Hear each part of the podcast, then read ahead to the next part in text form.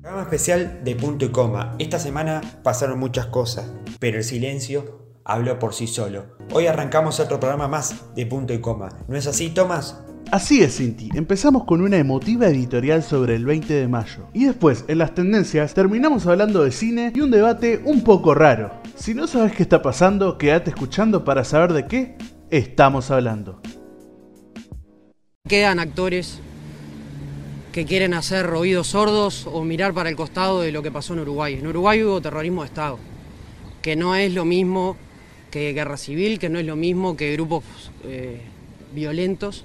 En Uruguay hubo violencia de Estado, terrorismo de Estado, se desapareció gente, se asesinó gente, se torturó gente, hubo miedo, hubo familias desarmadas, hubo amigos que no volvieron. Esa es la historia que tenemos que contar para que no vuelva a pasar. ¿Te genera conflicto como integrante del Partido Nacional estar asociado con el partido cuyo líder dice lo que dijo? No me gusta para nada. No, no, no me siento cómodo, no me gusta para nada. Entiendo que la política es el arte de lo posible, este, pero en estos temas y más en estos días que, son muy sensibles, eh, me genera bastante conflicto interno. Sí. Pero muy buenas. Arrancamos otro programa más de punto y coma. Esta vez un poquito, estamos como la vuelta ciclista. Venimos como los rezagados, venimos atrás, metiéndole pedal para llegar. Ayer tuvimos un pequeño problema de logística y pedimos disculpas a todos los oyentes, en especial a un oyente que ya es suscriptor de esta sesión, eh, que hablamos de Mauro Amoroso, estudiante de economía, eh, político, digamos, hombre de la militancia política también y que siempre nos escucha y le encanta informarse y siempre está atento a todas las noticias. Eh, le mandamos un saludo grande y le pedimos disculpas por esta llegada tarde del programa, pero va a llegar, obviamente, va a llegar como tiene que llegar a todo el mundo. Estamos escuchando en el audio de entrada al, nieto de el nieto de Ruiz, Santiago Gutiérrez Silva, con unas declaraciones muy fuertes por lo que fue el 20 de mayo. Ahora sí, lo voy a presentar él. Dicen que es humorista, dicen que le gustan las hamburguesas y que están en Twitch. Hablamos de Tomás Cabral, buena. Hola. Me encanta que cada vez renovás más la, presentación. Algún día te voy a tener que presentar yo a vos, así que cuidado con esa, con esa vez. Oh, por favor. El hombre de la improvisación, me dicen por ahí. Improviso en todos lados, supuestamente. Improviso de todo yo, así que no, no te preocupes. Bueno, eh, sábado 23 eh, del 5, sábado de mayo, grabando punto y coma eh, esta semanita tuvo media con alerta naranja, hubo lluvia, se fue el famoso veranillo que había ese mayo de cálido de 23 grados y pasamos a la temperatura fría y a la lluvia y viento, ¿no? Ah, sí, hermosa lluvia. Yo, por, por lo menos, amo la lluvia y los truenos, todo fue hermoso verlo. Más encerrado en casa, ¿no? Digo, no, no hay nada para hacer afuera, así que... Tenemos eh, máximas ahora de 16 grados y y mínima incluso de 11 grados por ahora. Eh, creo que calmó un poco el viento, que bueno, que cubrió un poco casi todo el territorio uruguayo con eh, el jueves eh, prácticamente una alerta naranja para el lado del norte del país y bueno, después terminó el viernes llegando a ser una alerta amarilla para todo el país con lluvias de corrido en todo el territorio del Uruguay. Creo que por algunos lados como que quiere salir el sol, como que se vuelve a esconder, eh, no sé cómo está ahí en Solimar, porque sabemos que estás en la costa. Sí, no, acá en Solimar la verdad que llovió un montón, pero frío no, no, no, no, no hizo. Fue una lluvia cálida, ¿viste? Esas lluvias que, que, que, que podés salir a mojarte. Eh, fue, fue, lindo. Fue lindo. Bueno, hoy tenemos un programa muy eh, con muchas noticias. Como viene la semana es como nos toca a nosotros. Puede venir una semana con pocas noticias y bueno, vamos a tener que hablar de otras cosas. Ah, esta vez nos tocó una semana con muchas eh, noticias. Tuvimos lo del 20 de mayo, un 20 de mayo que bueno, que fue muy especial. Creo que esta vez tuvo un, condimento especial que fue adaptarnos a la nueva normalidad y bueno, no hubo una marcha del silencio de cantidad de gente como hay todos los años, eh, esa marcha que estamos acostumbrados, todos los uruguayos, a, la mayoría por lo menos de los uruguayos, a recorrer desde ahí, desde Rivera y Jackson hasta la Plaza Libertad.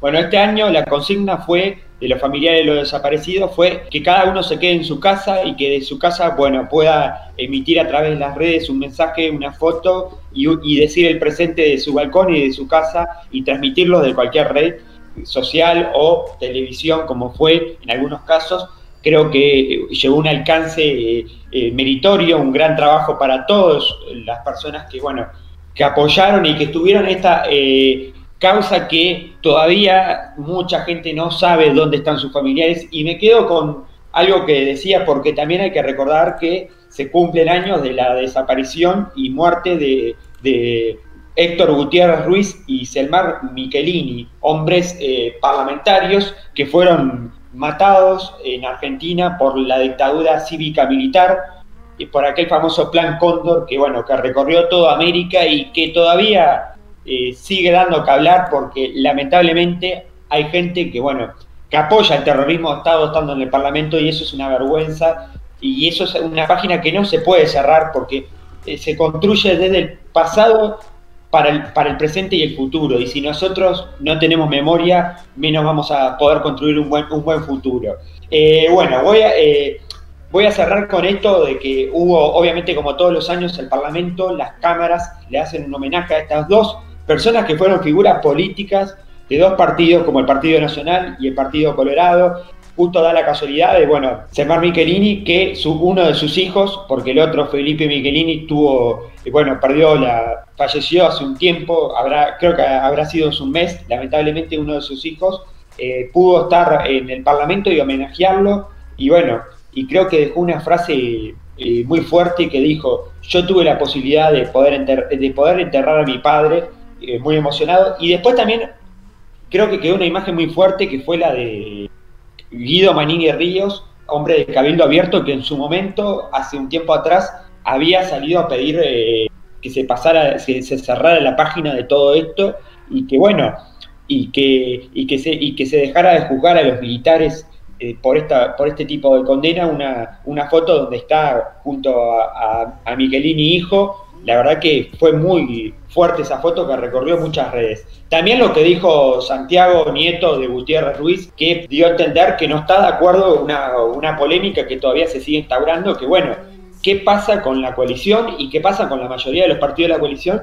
Que obviamente que con Cabildo Abierto no están de acuerdo con, con, con estas, estas conductas y estos comportamientos que se toman. Santiago dijo que obviamente que no está de, que no está de acuerdo en nada y tiró claramente a las declaraciones que dijo Guido Manini Ríos en el Senado cuando defendió a, personas que estuvieron en el terrorismo de Estado. Y para cerrar, eh, me parece muy importante, esto es una opinión mía personal, quiero decir que la verdad que acá no, no vamos a comparar como se compararon en otros medios de televisión, como, se, como personas políticas salieron a comparar. Me parece que en las redes, en todos lados, me parece que es muy feo comparar muertos porque las muertes son todas muertes por igual, no hay muertos por esto, no, porque los que mataron los tupamares, no, las muertes y eso no voy a no, no hay comparación ninguna. Y después, como lo dije en este programa y lo vuelvo a repetir, nunca más terrorismo de Estado. Y esto quedó claro el 20 de mayo. Queremos justicia porque, verdad, queremos saber dónde están los desaparecidos y nunca más terrorismo de Estado, ni de izquierda ni ni de nadie. No queremos nada de eso.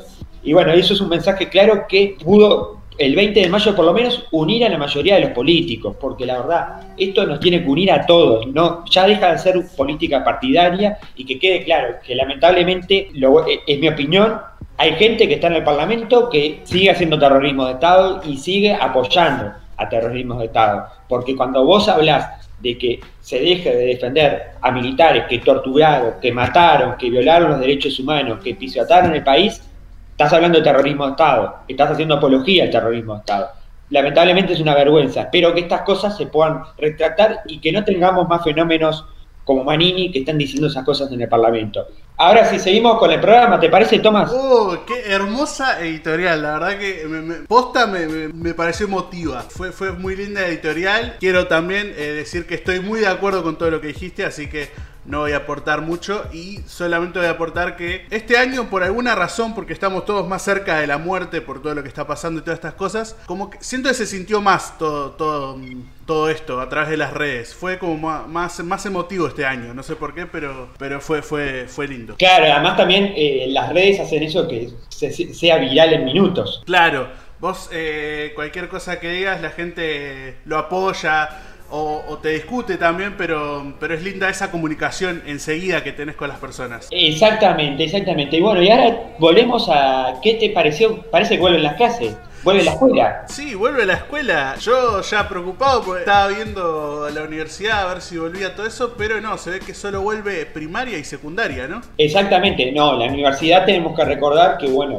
por lo menos de UDELAR y ya hay algunos centros universitarios privados, creo que tengo entendido que Universidad Ort y alguno otro van a seguir dictando clases todo este primer semestre, Que, es hasta, que abarca hasta el mes de julio, va a estar siendo vía virtual y no presencial como, como se, se, pedía en algunos casos. Y también pasa que, bueno, vos lo vivís, toma en carne propia, que el tema que, claro, te imaginas 300 personas evitando una aglomeración, es imposible. Sí, no, eh, yo que entré y somos 1500 personas, no en un, no en un aula sola, ¿no? Pero ya que entren mil, personas de golpe a una institución, ya es, es un foco de contagio horrible, así que no, es muy difícil la, universidad todavía. Claro, es eso, es algo que todavía se está trabajando en protocolo porque sabemos que hay mucha gente que, bueno, que la complica en el sentido de las materias prácticas en carreras como medicina, arquitectura, ingeniería e incluso química, que bueno, que son materias, que son carreras que tienen materias prácticas,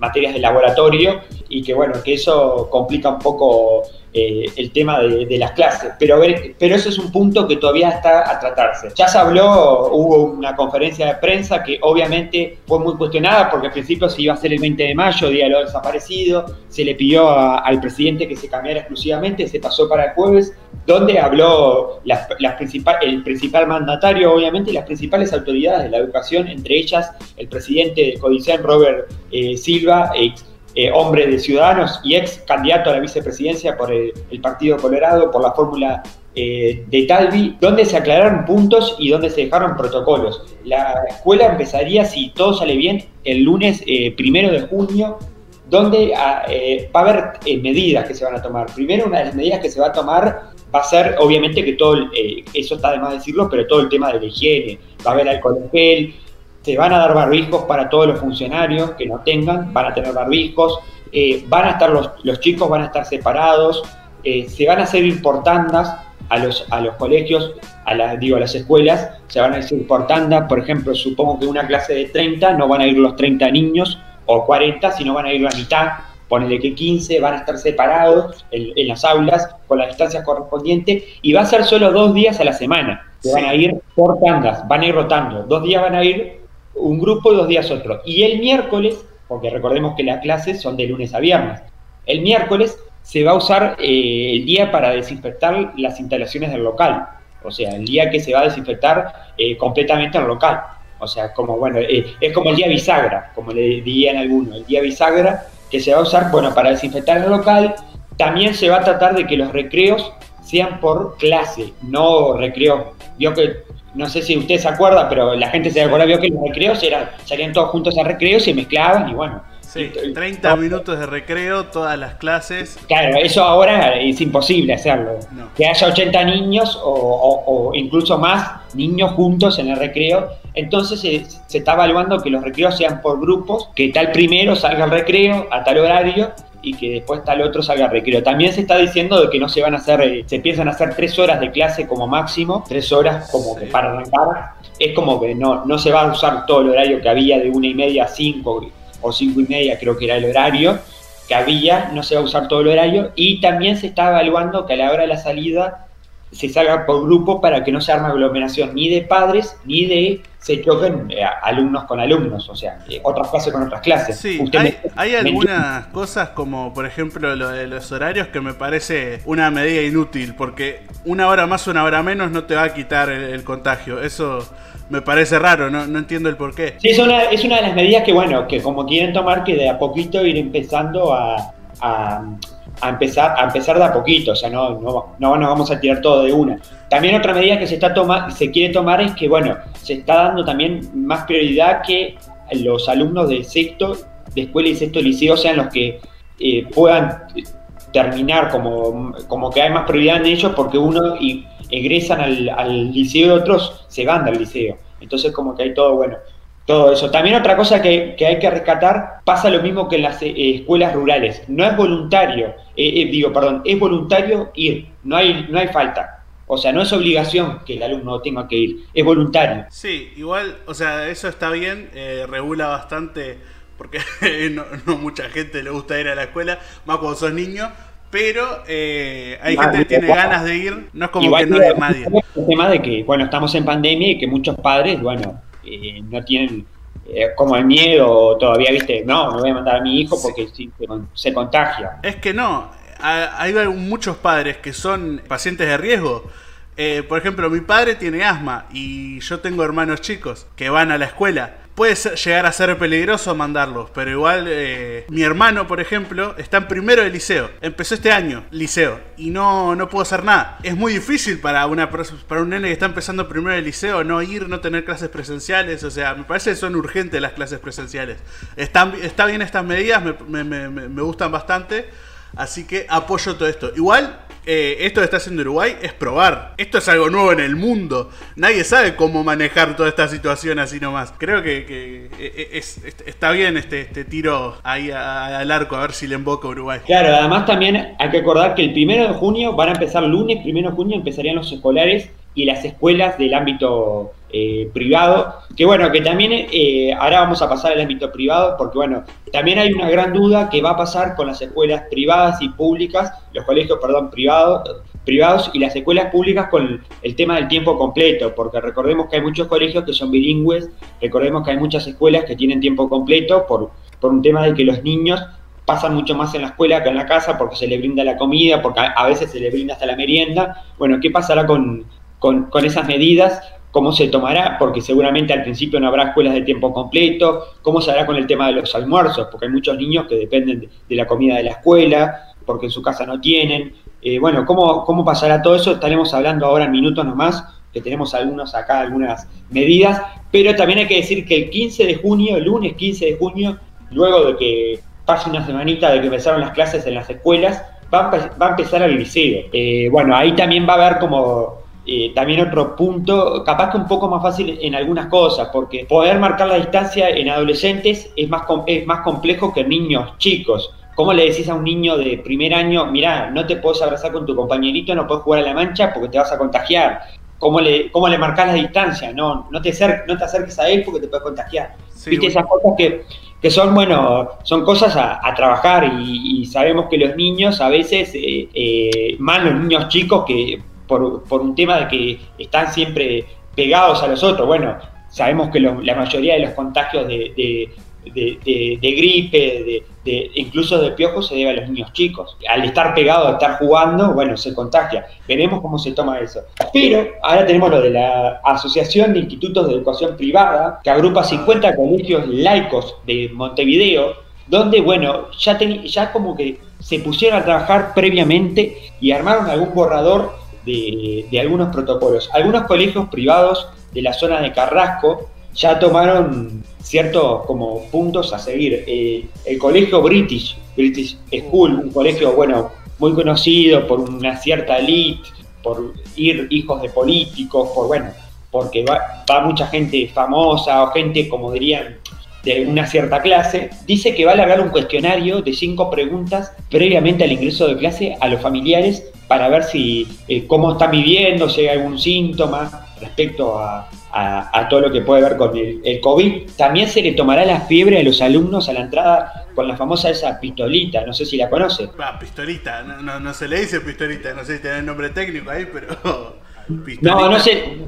Vulgarmente se le dice pistolita porque es como una pistola, ¿no? Que a uno le apuntan y le toman la fiebre, que la, están usando en varios lugares, se volvió famosa. Sí, no, ahora lo que están usando en lugares más masivos, obviamente, acá se puede controlar, eh, es más fácil usar la pistolita, pero en otros lugares como en aeropuertos eh, se está usando una cámara que detecta las temperaturas, no me acuerdo cómo se llama, para saber si la persona tiene fiebre enseguida, solo viéndolo por la cámara. Eso también es otro. los términos eh, se llama termómetro láser digital. Muy bien, muy bien. Ahí sí.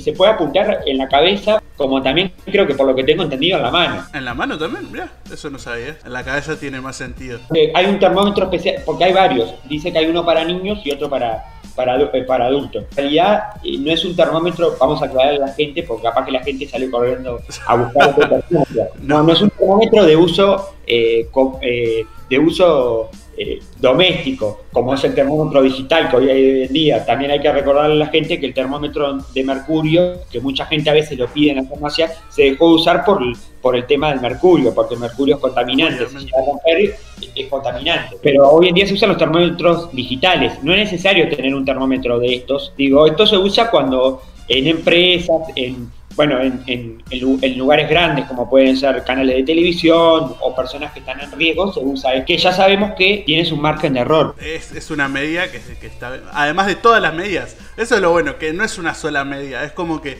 son muchas muchas puertitas, muchos obstáculos para que pase el virus, así que está bastante bien controlado. Y para cerrar, eh, acá por lo menos se dice que el límite de, de, fiebre es entre 35,7, después de 35,7 eh, el, el, funcionario del, del, local eh, eh, como del British o los alumnos pueden, bueno, ser, se tomarán el protocolo correspondiente para que, bueno, vuelvan a su casa o se los envíe a un nosocomio, a un lugar donde sean atendidos según la gravedad que, que, que, sientan en ese momento las personas o que se identifique. Luego también hay muchos colegios plantearon la idea de sacar las puertas de los salones. Ah, para evitar los encierros. Claro, sí, sí, sí, tiene, tiene mucho sentido. Una cosa también que quiero decir para los que los que les queda una materia del liceo, como yo, por ejemplo, me queda una materia, en julio va a haber una una mesa de exámenes. Así que los que puedan, los que quieran hacer la materia que les queda, la pueden hacer, como yo que la voy a hacer en julio. Va a haber unos días de vacaciones, eh, pocos, ya hubo bastantes vacaciones para, para, los exámenes. Así que eso. Eh, pero es presencial lo que estás diciendo. Sí, obviamente, presenciales. Por, por algo lo, nombro, obviamente.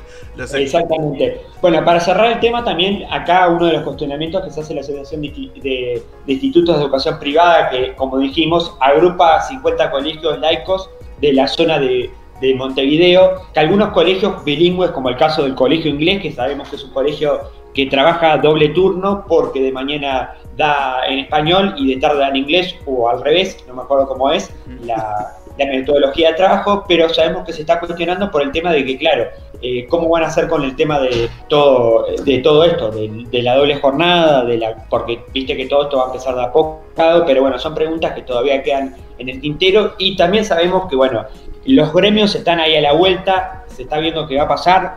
Por ahora, primero de junio, lunes, arrancarían las clases para el nivel escolar, 15 de junio arrancaría secundaria y después de, de julio, para agosto se estaría viendo a segundo semestre qué pasaría con el nivel universitario. Por acá me parece que queda el tema, no sé si querés agregar algo más. No, no, no, me parece que está bastante cerrado. Perfecto, ahora sí, nos vamos con otro tema que seguimos en la misma órbita porque nos vamos a lo que está pasando. Tomás tiene datos exactos de la universidad, ¿no? ¿Tenés por ahí los datos? Los datos de la Universidad John Hopkins, ya nuestra fuente de confianza sobre el COVID-19. Exactamente, que este, eh, este viernes, hablamos de ayer, tuvo un salto grande eh, a nivel de escalafón de ranking, porque recordemos que la universidad da un ranking de los eh, las estadísticas de los países, el nivel de contagio actualmente, o sea, el nivel que hay de contagio actual. Y Brasil superó a Rusia y a Reino Unido y pasó a estar segundo. Se comenta desde la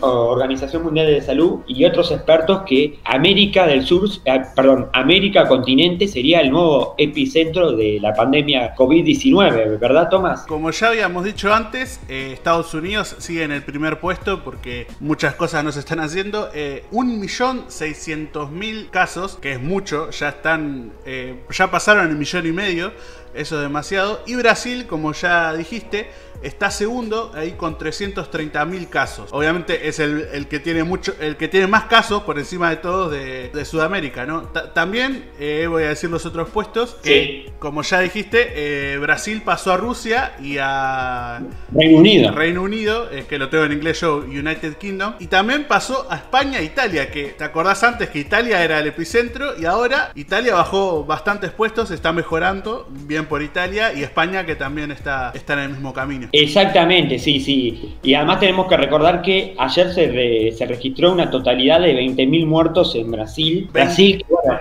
21.000, eh, 21.000 muertos. 21.000 muertos en Brasil. Eh, bueno, Brasil que no, que Bolsonaro sigue con las medidas de, bueno, de, no respetar el acatamiento que se recomienda, de no salir de la, de, la, casa, de no, de no hacer aglomeraciones, pero bueno, él dice que hay que seguir con la economía y que Brasil es fuerte y ya sabemos que tuvo dos renuncias de dos ministros de, salud. de salud. También sabemos que hubieron movilizaciones de la oposición, el PT, el famoso Partido de los Trabajadores, que bueno, que en su momento eh, su candidato Lula da Silva, eh, que, que, estuvo, estuvo preso, que bueno, que ahora está confinado en su casa, hizo que algunos manifestantes eh, fueran a manifestarse en algunos plazas y lugares pidiendo la, revocación de que saquen a, a, Jair Bolsonaro del poder, porque esto se está volviendo más que una crisis política, una crisis sanitaria para todo Brasil. Y hablando de esto, es algo que nos preocupa mucho a nosotros, porque eh, recordemos que con Brasil nosotros tenemos frontera terrestre, hablamos de, de Chuy, hablamos de, de ahí de, de, 33, hablamos de, de Rivera, hablamos de Artigas, que son fronteras donde uno cruza la calle y ya está en Brasil, donde uno tiene contacto. Y esta semana eh, surgieron datos muy preocupantes, más allá de que sabemos que Uruguay hace dos semanas los datos no pasan de más de, una cifra. Recordemos que creo que ayer hubo tres nuevos casos de COVID-19 en Uruguay, por lo que tengo entendido. Hace como dos semanas que no estamos, no estamos eh, teniendo eh, casos nuevos más de dos cifras. Ayer hubieron, nuevos, eh, hubieron cuatro nuevos casos de, de, un total de 641 test. 12 dieron positivos, que recordemos que cuando se dice que 12 dieron positivos, algunos pueden ser residentes, no son casos nuevos. Casos activos, o sea, casos que están eh, llevando la enfermedad son 129 casos y 603 recuperados. Es, una, es algo que Uruguay por ahora lo sigue alentando porque es un país que ha bajado mucho el, contagio, que no ha tenido un contagio masivo como, se, como pasó en otros países y que, bueno, y que últimamente los casos que están, eh, que están siendo, que están transitando la enfermedad son menores a los que ya están curados. Eso sí, es impresionante que en otros países no pasa así. Pero tenemos que dar una noticia que pasó hoy. Eh, una, eh, acaba de fallecer otra persona más de COVID-19. Pasamos a tener creo que 21 muertes, por lo que tengo entendido de COVID-19. Esto pasó en el departamento de Rivera, donde eh, una persona de 90 años que estaba enferma previamente de los pulmones contrajo COVID-19 y bueno, falleció en las últimas horas donde hay siete casos de COVID en el departamento de Rivera, un departamento que preocupa mucho, y también eh, donde ya hubo denuncias en algunos lugares, como en el caso de Artigas. En, Artigas recordemos que es un departamento donde se trabaja mucho con la caña de azúcar y volvieron los cañeros de azúcar a trabajar y parece que se trajo gente de Brasil que no se no se implementó el sistema de protocolo de seguridad de implementar los insopados y bueno, Cañeros se, se, quejaron de esta, esta negligencia que se hizo por caso del departamento de Artigas. Sabemos que en Artigas ya hay un caso, en Rivera hay siete casos, veremos qué pasará en Rocha, que está ahí en el Chuy. Eh, esto es algo que se está trabajando porque todavía no hay como un control desde el ámbito de, salud pública ni de los eh, infectólogos de bueno de poder parar o poder poner un muro a, este, a esta pandemia desde el lado de las fronteras. No sé si tenés algo más para agregar, Tomás, porque esto es un tema muy complicado. Que sí, como ya, como ya adelantaste, o sea, algo que sabemos en realidad, que Brasil no esté respetando todo esto, eh, no, no, afecta solo a Brasil, afecta a todos los países que, que, tienen frontera con Brasil. Y nosotros tenemos frontera terrestre que se puede pasar caminando. Es muy peligroso eh, que Brasil esté de esta manera y que se esté transformando en el epicentro, Brasil, al lado de Uruguay, que es, que es un país chiquito, y todo esto, que la verdad que aplaudo a Uruguay cómo controló todo siendo un país tan chiquito, eh, que se puede contagiar fácilmente, se, se, se controló bastante bien todo esto de la pandemia. Y si Brasil viene a, hacernos mal, no, nos afecta mucho. Es más, no sé si sabías eh, lo del dióxido de cloro en Brasil, que le dicen el MMS, que es algo que no me voy a meter mucho porque son cosas eh, sectarias a veces. más a nivel químico estamos hablando. Claro, eh, de, la parte química no me voy a meter mucho porque no sé, pero expertos, o sea, gente acá verificada, o sea, que sabemos que, que tiene razón, comprobado, dicen que el dióxido de cloro es cloro, obviamente. Ya sabemos que el cloro al cuerpo le hace mal. Y Trump, eh, ya que lo traemos también, que es otro. Es el primer país del mundo con, con los infectados, así que tiene mucho que ver con esto. Trump y Bolsonaro apoyan el uso del MMS. Es, más, eh, es, más, perdón que te interrumpa, pero Donald Trump no es que lo está usando para. Eh, eh, él mismo lo está tomando, ¿no? Donald Trump dice que él mismo lo está tomando y que le está sirviendo. Es algo que está comprobado que le hace mal al cuerpo. Pero los vendedores de MMS que no me acuerdo el nombre del, que maneja todo esto, lo, trae como una cura milagrosa que no se vende en farmacias y todas esas cosas porque la gente no quiere que lo tomes porque es, es, un, es algo milagroso que cura todo. Y no, eh, hace mal al cuerpo, es, es, muy malo. No, no entren en lo del MMS, que de verdad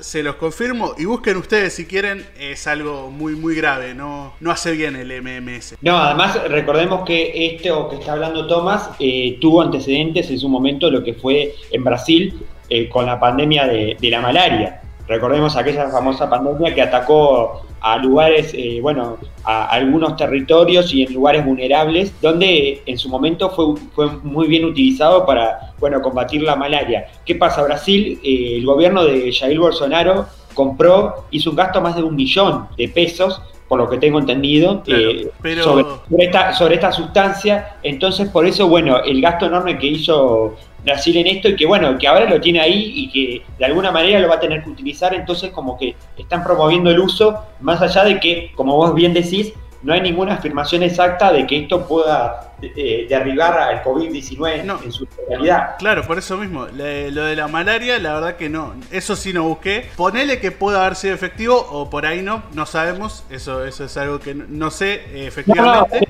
pero... Por lo que pero claro, no, no, contra el COVID-19 está comprobado que es nula la efectividad contra el COVID-19. O sea, es, algo inútil haber hecho ese gasto, no, sé. No, es que pasa que en realidad Brasil tuvo este antecedente, como dicen muchos eh, eh, científicos e investigadores, que en su momento con la malaria por lo que tengo entendido, había dado resultados, pero claro, no vamos a comparar la malaria, que es otro tipo de, de, pandemia y enfermedad que en su momento atacó a ciertos territorios y bueno, y que hoy en día está un poco más controlada que lo del totalmente diferente y que estamos en proceso. todavía no se sabe bien qué, qué, es y cómo se puede combatir esto. Pero bueno, me parece que por acá terminamos la parte de la mesa. No, no faltaba una noticia más. Sí, siempre molido, siempre molido. Siempre, te olvidas de una noticia más. Es como que controlar las noticias hasta ahí. Eh, es verdad, eh, usted tiene, estamos hablando de la aplicación que ya eh, circula, de que yo la tengo en el celular, que está muy buena, que la pueden tener todos, que la aplicación, la aplicación de COVID-19, coronavirus UI, perdón. Sí, coronavirus UI. Que, fue tomada ejemplo de otros países, creo que de, Corea, que fue tomada de ejemplo como para poder implementarla en Uruguay, y ahora se quiere implementar una especie de como de, match, por, por, decir de alguna manera, ¿no? un, un, un happen de, de COVID-19. Eh, happen de COVID-19. es, gracioso, pero sí, es eso. es, es una nueva función para la app Coronavirus UI que va a hacer, como ya dijimos, un happen de COVID-19. Te va a alertar si pasaste cerca de alguien infectado con COVID-19. No eh, revela la identidad de la persona. No es algo que botonea que igual digo, si estás en la calle infectado está mal, pero, pero igual, eh, solo te dice el día en el que pasaste cerca de una persona eh, infectada con COVID-19.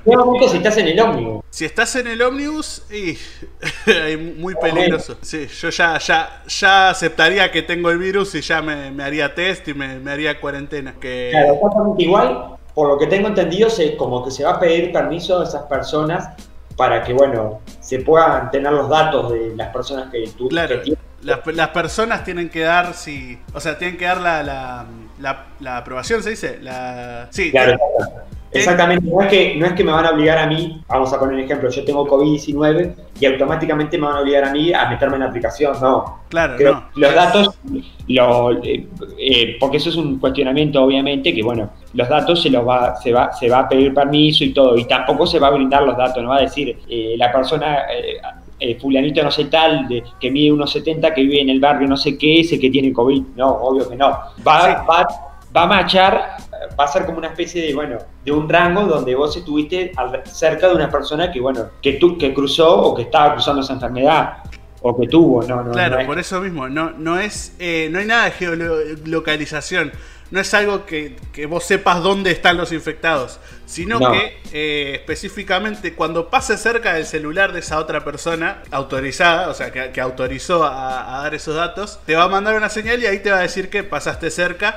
Pero eh, es algo de pasar cerca del celular, que eso implicaría que vos también pasaste cerca, así que es bastante efectivo. Está bastante buena la, la función. Exactamente, o sea, me parece algo razonable, lo aclaramos porque digo, capaz que después la gente se empieza a comer la cabeza de que, que me, van a, me van a estar siguiendo por un celular. No, no, no, es así. Así que bueno, eh, esta es otra noticia también que pasó en la semana, esta es para nosotros y para la producción fueron las noticias más relevantes de la semana, la vuelta a clases, el caos que está pasando en el mundo, eh, Brasil sigue subiendo de infectados, eh, Bolsonaro apuesta a la economía y bueno, y la, nueva eh, función de la aplicación de Coronavirus Uruguay, que muy pronto va a estar disponible para todos los dispositivos Apple y Android de, todo el país. Así que bueno, vamos un poco de música y si querés, te parece después, nos vamos directo a las redes que tenemos mucho para hablar. Sí, nos vamos de las tendencias.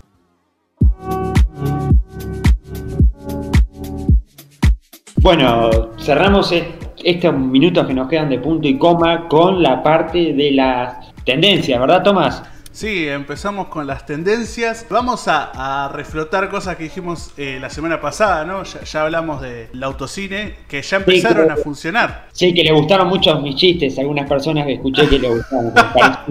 Los chistes de la amortiguación y todo eso, ¿no? Muy, muy, muy, muy chabacano todo eso. Pero sí, ya empezaron a funcionar eh, los dos cines, el del aeropuerto de Carrasco, que está organizado por Live Cinema, que se llama Aerolife, y el de Faro de Punta Carretas, que está organizado por MUI, que son dos, dos, dos, dos empresas de cine acá muy grandes en Uruguay, muy lindas. Yo voy a, decir, a denotar mi fanatismo por el MUI de Montevideo Shopping. el mejor, Usted ya está, ya está pasando chivo, ya está apoyando alguna empresa. es que hay cosas que amo en la vida y una cosa que amo es el muy de, de Montevideo Mire, mire ¿Eh? que por aquí un interno me está llegando de gerencia que, que pase a firmar el despido, dice. no se puede tirar chivos acá, bueno, está bien, me controlo con las marcas. No, porque por ahora no tenemos convenio con Movie, por las dudas. Y bueno, ojalá algún día, ojalá algún día podamos tener. Alguna empresa se nos acerque. Ojalá alguna empresa se nos acerque. alguna, no importa cuál.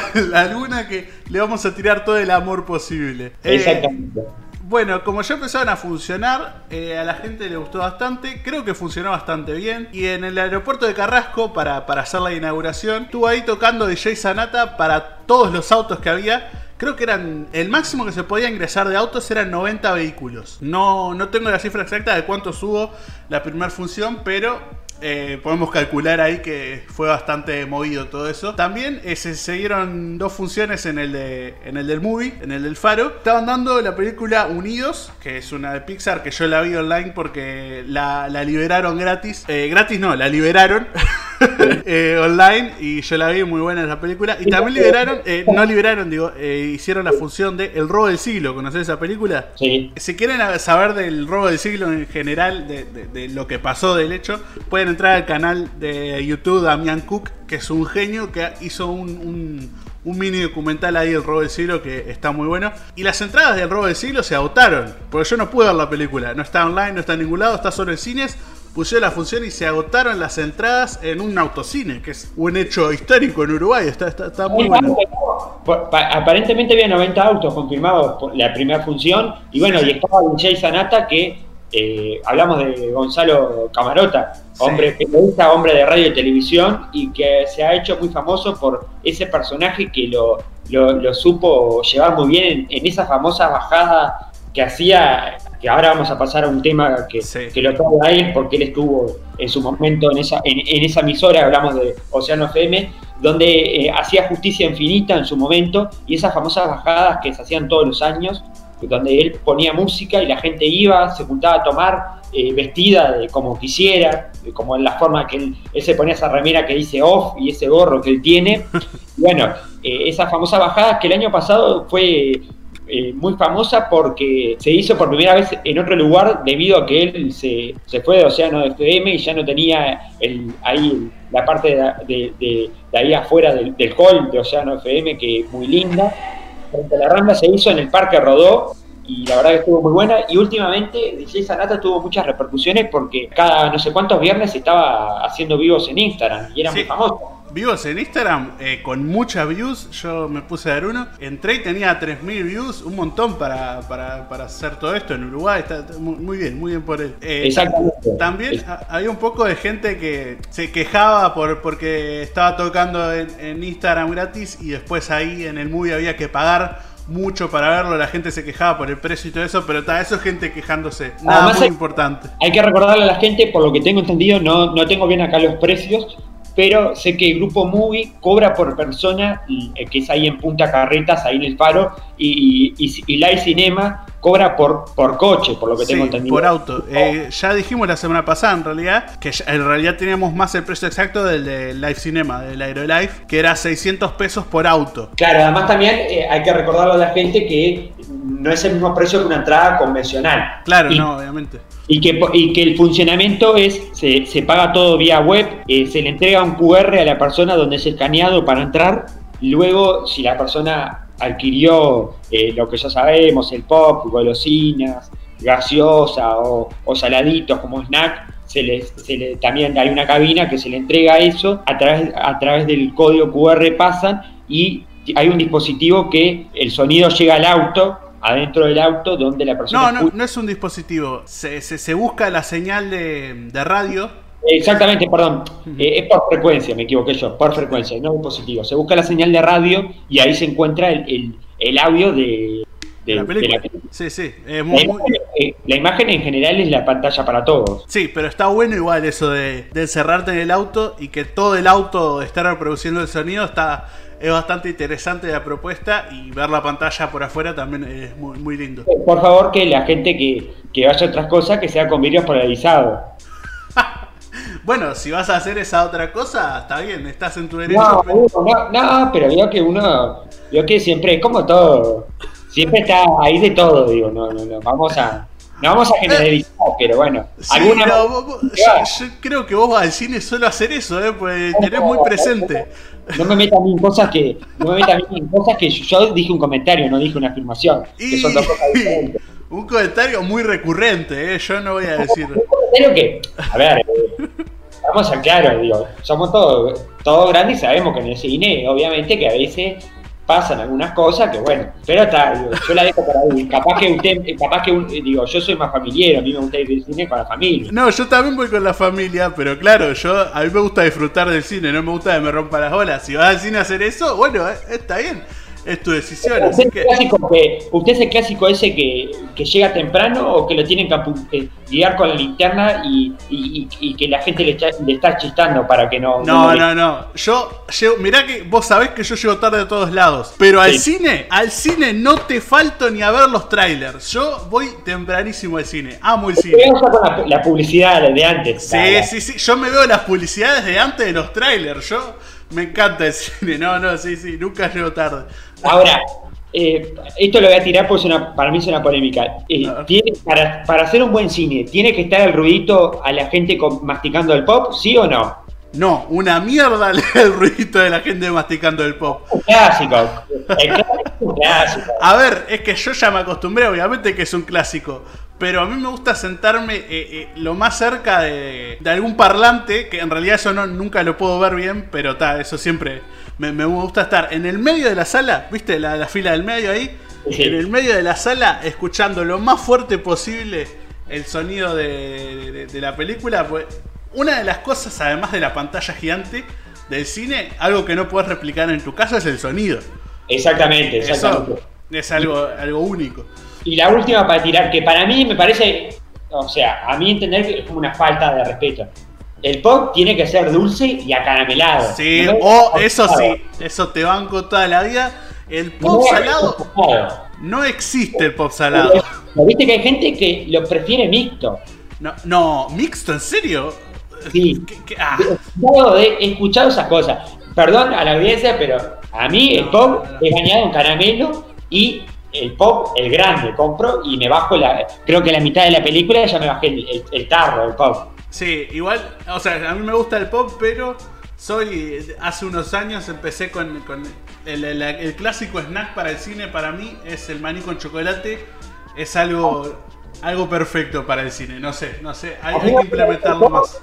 Viste el pop con la, la cola, viste la gaseosita, la cola ahí, y bueno, y, y, con, y, está, y, y enseguida entré a sentarme y ya empecé a comer, viste, no empezó la película y yo ya Te terminás todo antes de que empiece la película, con los trailers lo, lo comes, obviamente. Mirá, mirá si era tiempo que no voy al cine, la última vez que fui al cine voy a contar, fui a ver porno para principiantes. Ah, Bueno, pensé que... No conozco la película, digo, pero me sonó rara la frase del principio. Eh, la película, la fui a ver en, en- en- justo en Live Cinema, porque es el que está en Punta Shopping. sí. Me acuerdo que fue el año pasado, hacía frío, y bueno, no había mucho para hacer, y justo estaba con mi prima, estábamos jugando a juegos de... de, de No, espera, espera. Ya- Ya habías contado muchas cosas que haces en el cine y ahora me estás diciendo esto. A ver, a ver continúa con la historia. Espere, espere, espere, voy a contar esta anécdota que es interesante. A A ver. ver, estábamos jugando juegos lúdicos en Punta del Este, eh, un sábado de noche, frío, mi prima que es mayor de 18 años, aclaro por la duda. por la ¿Dónde va película. esto, boludo? A ver, dale. Sí. La película, pues la película, hay películas que no son para todo, para todo el público, obviamente. Eh, y bueno, yo le dije, vamos a ir al cine. Y además, eh, justo porno para principiante que fue grabada acá en Uruguay, que está con, Sí. eh, con el actor de, ahora no me sale el nombre, pero el actor que estaba en Marginal. El que hacía de- marginal, sí, un capo, Diosito, el personaje, pero no me acuerdo de- de- del actor que es un genio también. Claro, que, y fue grabada acá en Montevideo, una película con una producción de Argentina, pero grabada acá en Montevideo, eh, varias tomas en, en pleno centro de Montevideo y eso, y creo que hasta incluso en el puerto, entonces con más razón la quería ver. Pero bueno, es un comentario que digo para ponerle un poco de, de relajarnos un poco. Antes de pasar al tema de Océanos, eh, Océanos me está llegando un tuit en estos momentos que se está haciendo Uy. muy viral. Eh, ¿Se acuerda que año- el- perdón, se acuerda que la semana pasada hablamos de la causa con el tema de la- del caso de explotación sexual y bueno de todos los, los que están siendo indagados y investigados por esta causa, que hay muchos políticos, eh, mucha gente de nivel económico alto, eh, gente que está relacionada al mundo político, al mundo empresarial. Bueno, en estos momentos Gabriel Pereira, ex eh, eh, periodista de, de BTV, eh, eh, acaba de subir un, un tweet donde eh, dice que hay un, se está corriendo, está circulando por WhatsApp un texto sobre el caso de explotación sexual, aparece firmado por un Gabriel Pereira que no soy yo. Traten de ensuciar, eh, tratan de ensuciar la cancha, pero cuando empecé a informar de este triste asunto, la cancha ya estaba re manija, sucia, re manija sucia. Eso es lo que pone eh, Gabriel Pereira, bueno, esto en estos momentos está siendo levantado por mucha gente, polémico tweet de una persona que bueno, que hace periodismo y que bueno, y que eh, desde su manera siempre tiene cosas polémicas y, y cosas relacionadas a, a todo, a todo lo que es el periodismo de investigación, que a veces es fuerte, periodismo de, periodista de BTV, eh, ex periodista del Observador, y bueno, veremos qué pasa, pero queremos aclarar esto porque está bueno, a veces eh, en, este, en, en este tiempo donde las noticias, en la New Face, eh, se...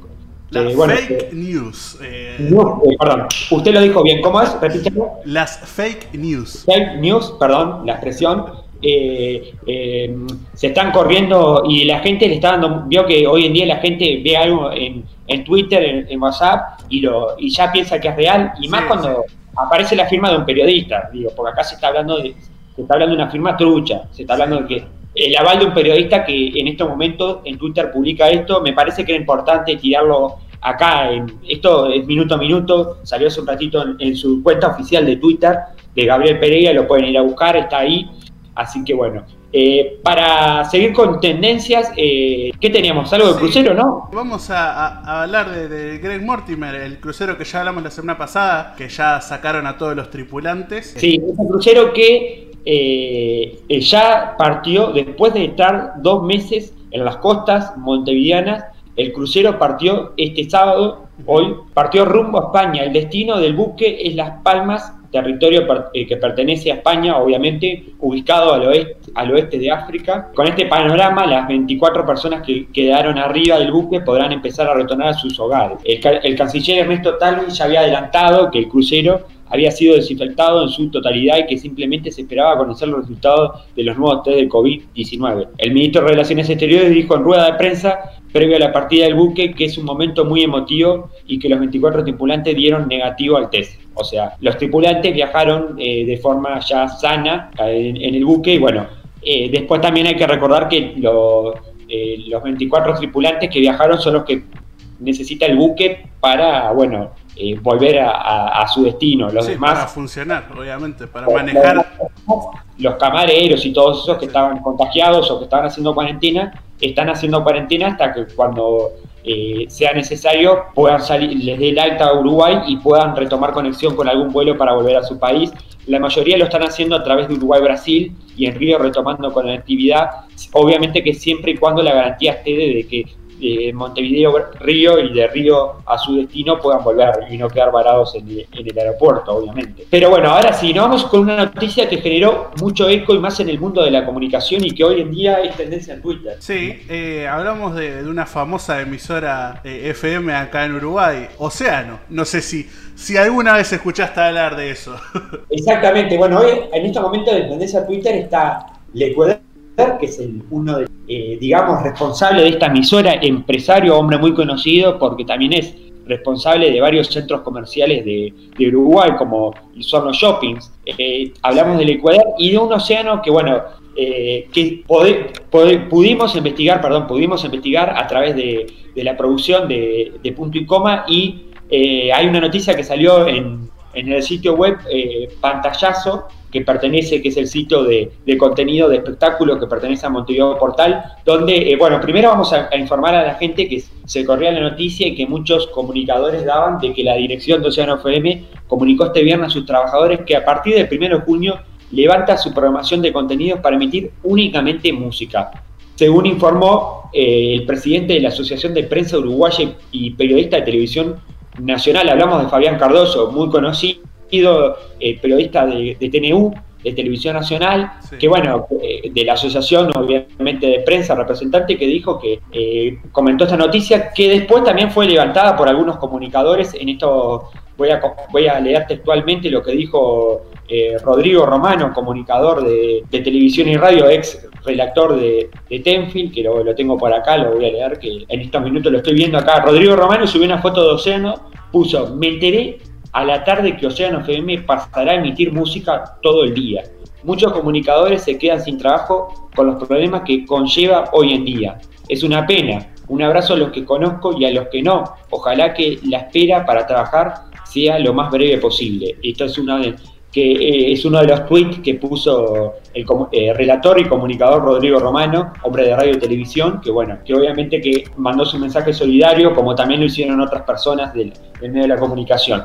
Después pantallazo que tenemos acá, eh, como estábamos diciendo, según pantallazo, sitio portal de, espectáculos de Montevideo Portal, dice que una fuente cercana a, a Océano informaron a Montevideo Portal que la radio no emitirá solo música, sino se, solo será, eh, no, no solo será música, va a tener otro tipo de programación. Tendrá contenidos diferenciados. En breve se, se anunciará todo en detalle, dijeron las fuentes. Bueno, lo que estuvimos investigando acá nos dio a entender que, por lo que tenemos, primero se dio un comunicado oficial de parte de Fabián Cardoso, de la Asociación de Prensa, que bueno, decía que a partir del 1 de junio todos los programas se levantaban del aire por una, una resolución de la, de la gerencia de Océano FM. Luego eh, Montevideo Portal publica esto, veremos qué va a pasar, sabemos que hay programas que, que todavía siguen estando al aire, como el caso de el matutino Todo pasa, pasa palabra, de, arriba un rayo, que son programas que, están saliendo al aire hoy en día en Océano FM y que como nosotros también nos debemos a la comunicación, les mandamos un fuerte abrazo y debe ser duro saber que a partir de una semana y media ya no van a estar más al aire y saber que, bueno, qué va a pasar con ellos. Obviamente que veremos qué pasará con Océano, una radio que en su momento eh, tuvo mucho teje maneje con un pase que no se llegó a concretar, que fue la vuelta del el licenciado Orlando Petinati con sus malos pensamientos. Recordemos que Orlando Petinati tuvo un pasaje en aquel famoso Océano FM del temporada 2003 y, 2004, donde Orlando Petinati se fue muy molesto con, con Ecuador, recordemos eso, y en este, en este, en este breve eh, negociación que hubo, en esta famosa negociación que hubo, hasta incluso hubo un rumor de que Océano FM podría, podría haber comprado Azul FM para que Petinati estuviera con su programa en Océano. eso se habló mucho, al final no hubo acuerdo y bueno, y Petinati no estuvo en Océano FM, también hay que recordar que Océano FM perdió muchas grandes producciones cuando la, aparición y la compra de varios productos desde el sol, hablamos de segunda pelota, hablamos de no tocan nada con Darwin de Bocati, y bueno, igual Océano se siguió, se siguió reconstruyendo, también el año pasado surgió una, baja, una baja muy importante que fue, eh, como estábamos hablando hace un rato, DJ Sanata con Justicia Infinita, hablamos de Camarota, que bueno, eh, eh, Justicia Infinita el año pasado terminó su ciclo y no tuvo renovación en Océano FM. En estos momentos Justicia Infinita está por Urbana FM. También fue una baja importante, pero bueno, veremos qué pasará. Según Montevideo Portal dice que habló con fuentes cercanas y que va a haber, eh, va a haber programas, no va a haber solo música. Eso es lo que dejó claro pero no van a estar los mismos programas que estaban, como estamos diciendo, Todo pasa, que es un programa muy conocido, Pasa Palabra, de Arriba un Rayo, son programas muy conocidos de, Océano FM, así que veremos qué pasará. No sé si tenés algo más para votar, Tomás. No, que es triste quedarse sin trabajo así de un día para el otro, así que fuerza a, todos esos comunicadores. Algún día, ojalá punto y coma llegue a alguna radio eso, para, marcarlo, ¿no? Para dejar un. Sí, sí. Usted sigue tirando chivos así, sin, sin, compromiso. No, vamos, a estar, en qué radio vamos a estar, digo. No, bueno, está bien. Me controlo con las marcas si, si una radio me, me, contrata. Lo dije, lo dije así. No, vamos a estar, vamos a estar en esos programas que están allá, eh, esas frecuencias que están allá al final del diálogo. Allá donde, donde termina el diálogo, donde nadie, donde empieza la interferencia y nadie nos escucha. sí, sí. Bueno, muy tarde, muy tarde. Bueno, queremos decir que de punto y coma eh, mandamos un fuerte abrazo a todas estas personas que, lamentablemente van a quedar eh, fuera del aire y que a mí me sabe una cosa, lo que más me duele a mí es estar, eh, que eso, eso va a una responsabilidad enorme, porque todos estos programas, todo pasa, pasa, pasa palabra y de arriba un rayo, imagínate que están haciendo el programa con esta repercusión que se hizo público para afuera, no solo para dentro de la radio. O sea, imagínate saber que eh, estamos a 23 y que te queda una semana, y, dos semanas de programa y que después no, no vas a estar más al aire. Es feo saber eso. Sí, sí, es feo. Mandamos un abrazo enorme a todos porque a todos los que nos gusta la comunicación, eh, es feo saber de que, no, de que te quedas sin tu fuente de laburo porque para ellos es una fuente de trabajo porque obviamente que es un ingreso y más en los tiempos que estamos viviendo hoy. Así que bueno, le mando un saludo grande y ojalá que todos estos programas puedan volver a salir al aire y que si Océano apuesta a reformar la radio, que sea para bien y no para mal. Porque está bueno pasar música, está bueno esto. Yo entiendo que hay mucha gente que tiene eso. Bueno, la FM es para pasar música y nada más. No, no, no. La FM también tiene programas y tiene programas periodísticos muy buenos. Y lo ha demostrado mucho tiempo. Y lo digo porque hay muchos programas y hay muchos ejemplos, como estos programas que estoy diciendo acá, como lo puede ser No Toquen Nada, como lo pueden ser muchos programas que, tiene, que tienen, que están muy buenos y que para mí no se tienen que acabar porque todos los programas tienen que tener su espacio. Y bueno, esperemos que esto sea para bien este cambio de océano y que las personas de todos estos programas puedan seguir emitiendo su programa y puedan seguir eh, teniendo la principal fuente de ingreso y no se queden sin laburar, que eso importante. Muy bien, hermoso todo ese mensaje ahí con punto final, así que muy, muy, muy. Eh, punto suspensivo. Sí, sí, un punto. Claro, esto continúa, obviamente. Bueno, eh, para cerrar, eh, se nos está yendo el programa porque el tiempo es traicionero. ¿Qué, ¿qué quiere, quiere decir algo más, Tomás? ¿Cómo la pasó hoy? Estamos terminando el programa. bien, la pasé excelente. Cada día la paso mejor haciendo punto y coma, así que espero que esto avance, que esto no, no, no quede ahí nomás. Estamos terminando el programa porque de gerencia me están diciendo que no, a nosotros nos están rajando ya. No, no, no nos una semana y ya no se está No nos dan ni un segundo más. Nos un segundo más, ya nos están diciendo. Parece que viene un programa de sexología en lugar nuestro. Parece que viene un programa de sexología y están viendo si ponen un programa de sexología o un programa infantil en nuestro horario. No se sabe. muy, dos puntos, dos pueblos muy opuestos. Sí, son dos cosas que tienen mucho que ver, pero eso se lo dejo a la gente de, de, la grilla, de producción, que no A ver qué programas ponen después de, punto y coma. Exactamente, exactamente. Bueno, me parece, le dejo a usted para que se despida, diga lo que quiera, siempre y cuando no sea un chivo y no sea ningún agravio ni insulto. Bueno, síganos en las redes sociales como voy a empezar a decir todos los días hasta que lo hagan. Síganos en Twitter, pronto vamos a tener Instagram, así lo agrego al speech final. Y bueno, vayan a seguirlos, disfruten de todo, quédense en sus casas que queda poco y nos vemos la semana que viene con más punto y coma.